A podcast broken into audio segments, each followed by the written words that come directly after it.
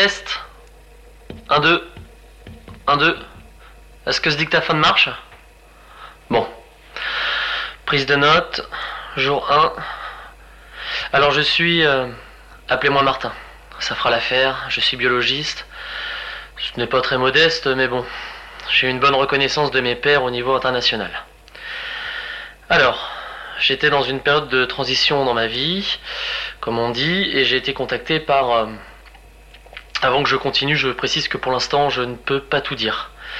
Il n'y a rien de mystérieux ou de dangereux dans mes informations. C'est juste qu'il y a des choses que je sais et d'autres que je ne sais pas.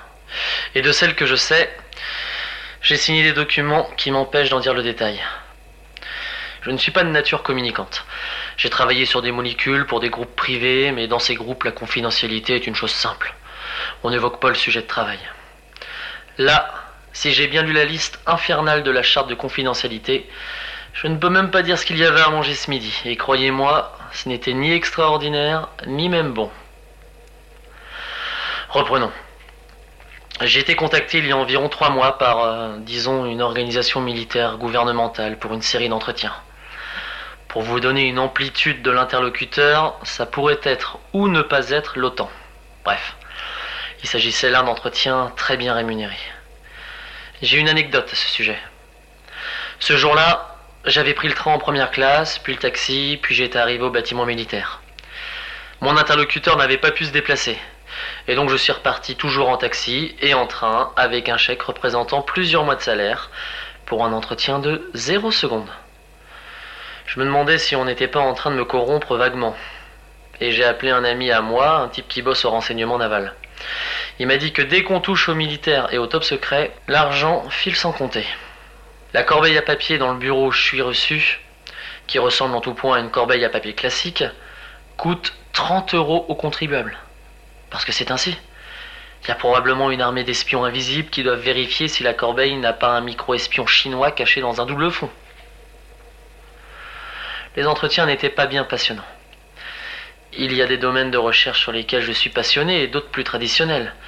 Je pourrais vous parler des heures sur la densité de l'élément chimique du bismuth, par exemple. Vous vous dites, ça, ça doit être vraiment super nul comme sujet. Rien que le titre m'ennuie déjà.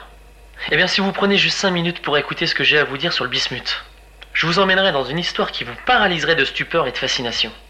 Vous cesseriez à jamais de lire la fiction pour vous plonger dans la chimie et la chimie organique.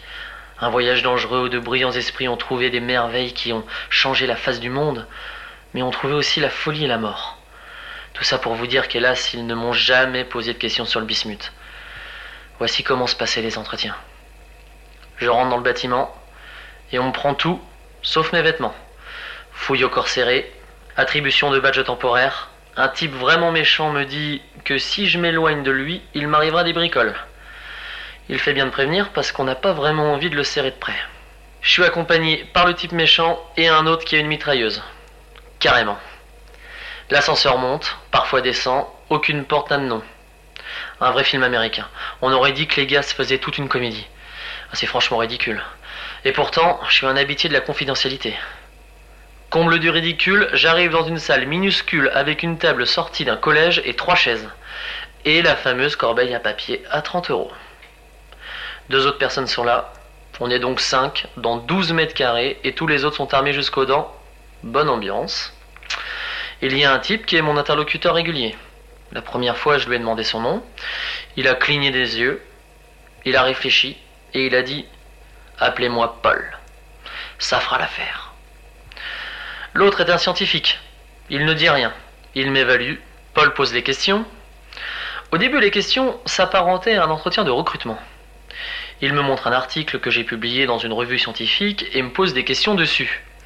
Un jour, ils m'ont donné une analyse de bilan biochimique à réaliser. Il y avait indiqué une quantité, 200, et un pays, la Chine. Le bilan ressemblait à ce qu'on pourrait trouver dans une banane, avec quelques cailloux. Paul a été satisfait. Au moment de partir, je lui ai demandé de quoi il s'agissait, et Paul m'a dit sans aucune expression des bananes de Chine. Avant de poursuivre, je vais vous parler un petit peu de ma vie personnelle. J'ai pas eu la chance ou l'occasion d'avoir un projet familial. Je suis un universitaire. J'avoue, je suis un peu planqué. Sans être nobélisable, j'ai structuré une branche de chimie orgamoderne et quand je ne suis pas en train de faire une conférence pour confirmer mon statut de fonctionnaire, je réponds aux appels des entreprises privées. Où je suis trop installé pour parler avec sérieux de mes théories folles sur le bismuth, par exemple. Un jour, Charpak a voulu faire parler des poteries antiques. Et le monde s'est moqué de lui. Et c'était un prix Nobel, bordel Je veux pas que le monde se moque de moi, surtout à l'ère d'Internet. Pour tout vous dire, je rêve d'une belle villa au soleil, d'une piscine, d'un bateau, de tous ces rêves des années 80 qui se sont fourrés dans ma tête, je ne sais comment. J'entasse l'argent et j'en suis pas loin. Un jour, Paul m'a dit Quelle serait votre motivation pour travailler avec une organisation comme nous? Et j'ai répondu L'argent, sans réfléchir. Même si je brûlais d'ajouter, et pourtant j'adore discuter avec les mecs des badges qui tirent la gueule non-stop. J'ai un peu regretté d'avoir répondu l'argent. C'était la vérité, mais bon, quand des militaires vous donnent de l'argent pour obéir, c'est qu'on fait pas des trucs dont on peut être fier, non? En tout cas, un jour, Paul m'a demandé s'il voulait qu'on continue ensemble. La suite, ce serait ailleurs. Un endroit inconnu, où j'aurais moins de liberté, mais où je serais payé chaque jour ce qu'il me payait pour un entretien. Si j'étais d'accord, demain on viendrait me chercher. J'aurais droit à un voyage en cargo aérien militaire pour une destination inconnue. Le calcul a été rapide. Un an de travail et je pourrais être à la retraite. J'ai dit oui, bien sûr.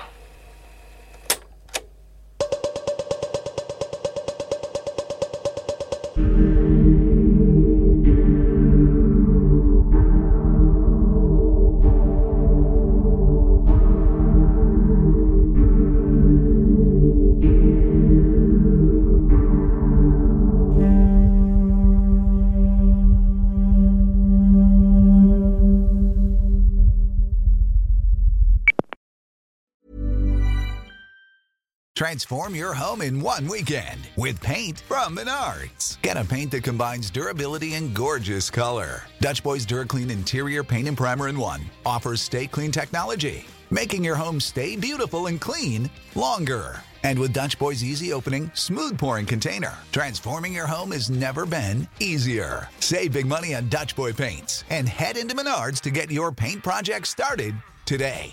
Save